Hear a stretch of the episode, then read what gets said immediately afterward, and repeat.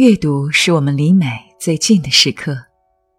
在微信上搜索公众号“上官文露读书会”，关注我们，可以查看节目原文或了解更多关于读书和电影的内容。各位好，我是上官文露读书会的主播简宁。晚清女词人吕碧城在《浣溪沙》中写下一句：“不遇天人不慕成，渺孤相对便怡情。”叶嘉莹先生在接受鲁豫采访中也用过这句。叶嘉莹先生腹有诗书，年轻时身边的追求者云集，但她却嫁给了一个不懂诗词的男人。她虽希望有不遇天人不慕成的恋爱，但她自己的婚姻是出于义气，因为同情而相识，因为愧疚和报答而结婚。热爱文学的女性总是这般性情。可也总是为这性情所累。丈夫赵东孙中年经历牢狱之灾后，性情大变，看到叶嘉莹偏偏越来越优秀，反观自己从监狱里出来已被社会抛弃，他开始动不动就暴怒、发脾气、砸东西，把自己遭遇的挫折和怨气全部怪罪在了妻子叶嘉莹身上。找不到工作是叶嘉莹的错，失去尊严也是叶嘉莹的错。所谓婚姻。终成苦海。为什么世间的才女总是很难得到一份好姻缘？其实早在千年之前，一个人就告诉我们答案了，他就是李清照。才华成了原罪，一个女人若是太有才华，一旦得不到匹配的回应，她就只能一生寂寞。才华给一个女人带来了无限的光辉，却也增加了太多风险。神宗元丰七年，济南章丘这座小城里，一户人家添了千金。这家男子姓李，名格非，是大学士苏轼的得意门生。翻遍古书典籍，李格非只看中《杨发赋》里的一句：“人动家色，物含清照”，寓意清澈明亮。于是，女儿闺名就叫李清照。书香的濡染让李清照出落得十分有灵气，也与才展开了一生的纠缠。李清照从来不是守规矩的千金小姐，所有人都说女子无才便是德，李清照偏要在诗词、书画、音乐、绘画上出尽风头。当别人还在拼命提高自己的女工技艺的时候，李清照偏偏借着半醉的酒意，开始突破第一个禁忌。闺阁之外的天地，有竹林，有池塘，有世界的自然与真实。比起旁人，才让李清照对于自己心中的春闺情怀察觉得更早。看过“愿得一人心，白首不相离”，吟过“身无彩凤双飞翼，心有灵犀一点通”，李清照开始构建自己心中爱情的模样。蹴罢秋千，起来慵整纤纤手。露浓花瘦，薄汗轻衣透。见客入来，袜铲金钗溜。何羞走，倚门回首，却把青梅嗅。他从不忌讳提起情，但李清照也被文学骗了个团团转。毛诗序中曾说：“所谓诗歌，在心为志。”发言为诗，情动于中而行于言。文学不就是让我们书写真心与深情的吗？可李清照不明白，自己明明写的是小女人的情态，明明写的是琴瑟和鸣的真实生活，怎么就变成了淫词艳曲？一位词评家曾经质疑说：“买花、簪花、比花，简直就是市井妇女的行径。”怎么可能符合李清照大家闺秀的身份呢？宋代王卓在《碧鸡漫志》中直接指出易安词的缺陷：李清照用驴象荒淫之语来写淫词，显得不知羞耻。但是李清照所做的，不过就是把女人眼中那个真实的世界写出来了而已。娶到才女是一种幸福，却也成了一种压力。早在近代，娶了永续之才谢道韫的王凝之就深有体会。好在赵明诚在金石学上还有着小小的优势，单拼诗词歌赋，赵明诚是无法和李清照匹配的。一一零三年，赵明诚在外地，李清照寄给他一首相思词：“薄雾浓云愁永昼，瑞脑消金兽。佳节又重阳，玉枕纱厨，半夜凉初透。东篱把酒黄昏后，有暗香盈袖。莫道不销魂，帘卷西风，人比。”黄花瘦。诗载赵明诚收到这首词后，发誓要写一首超过妻子的词。他闭门谢客，三日连得词五十首，最后换来有人一句评论：“只有三句最好。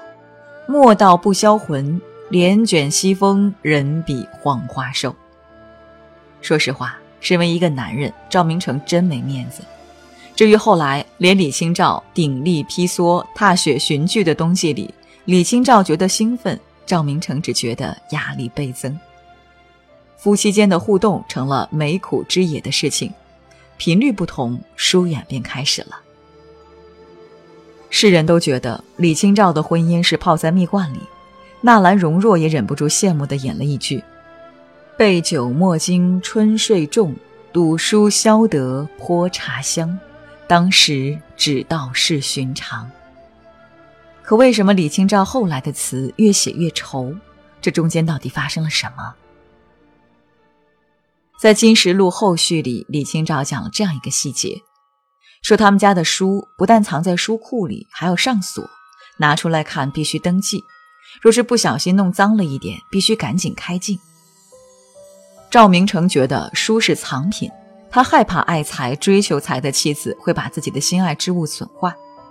这时，赵明诚没有让步，李清照争不过丈夫，干脆节衣缩食买来普通版本。夫妻二人一本书却要买两个版本，这又如何解释？靖康之变后，李清照和赵明诚本来打算住在赣水上，他们路过安徽贵池时，赵明诚收到朝廷的任命，要他去湖州做知州。先要赶赴健康上殿朝见，赵明诚一个人去，却把李清照一个人暂留贵池。赵明诚高高兴兴离去，李清照问赵明诚：“万一形势紧急怎么办？”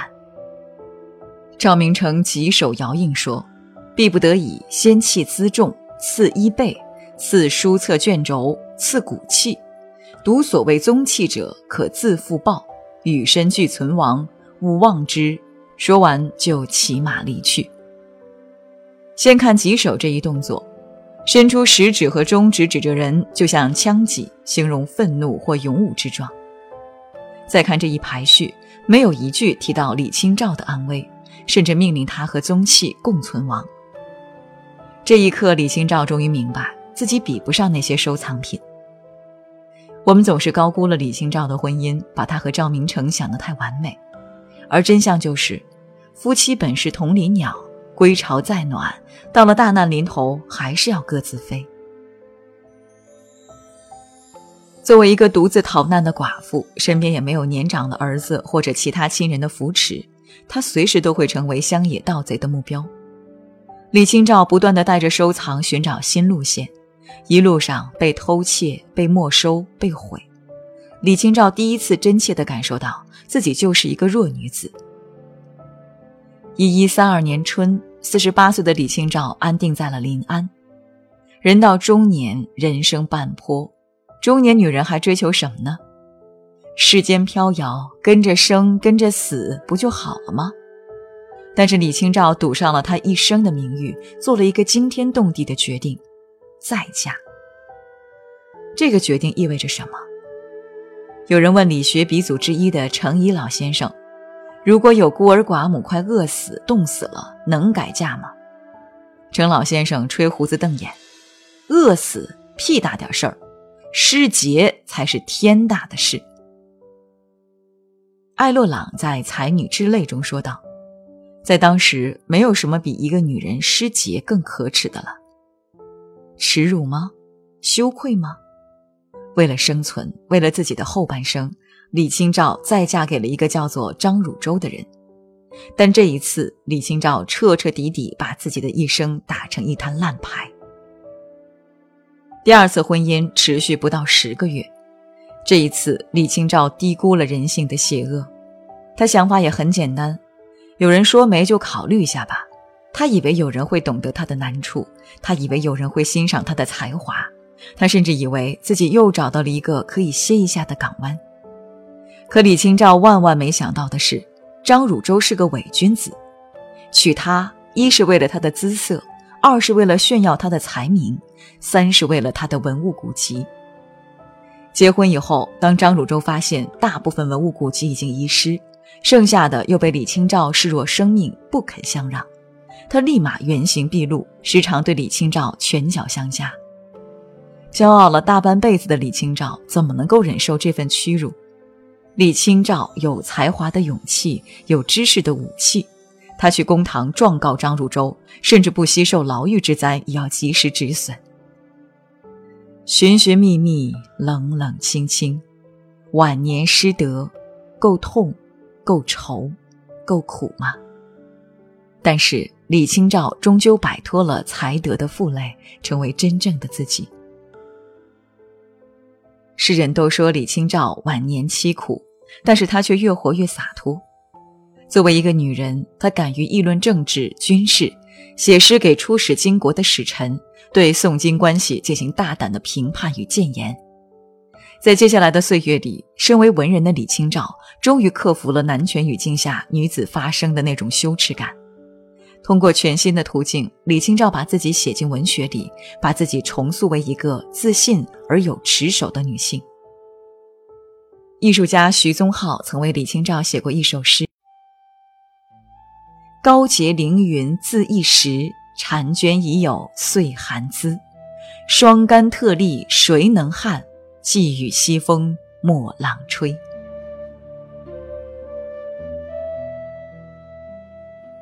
房思琪在一次采访中说过这样一段话：“我的整个小说，从李国华这个角色到我的书写行为本身，它都是一个非常巨大的诡辩，都是对所谓艺术、所谓真善美的质疑。”多少女人成于才，却也累于才，他们倾其一生，终究败在“才”这个字上。但是，他们用才华击破千百年的偏见，用才华构想最真的情与最诚的人性。尽管才华辜负了他们，他们也要拼尽全力做回自己。愿天下所有才女不再被才所累。共勉。今天的话题是：你觉得李清照的人生悲哀吗？如果重新来过，她愿意成为一个有才的女人吗？欢迎大家在评论区里留言哦。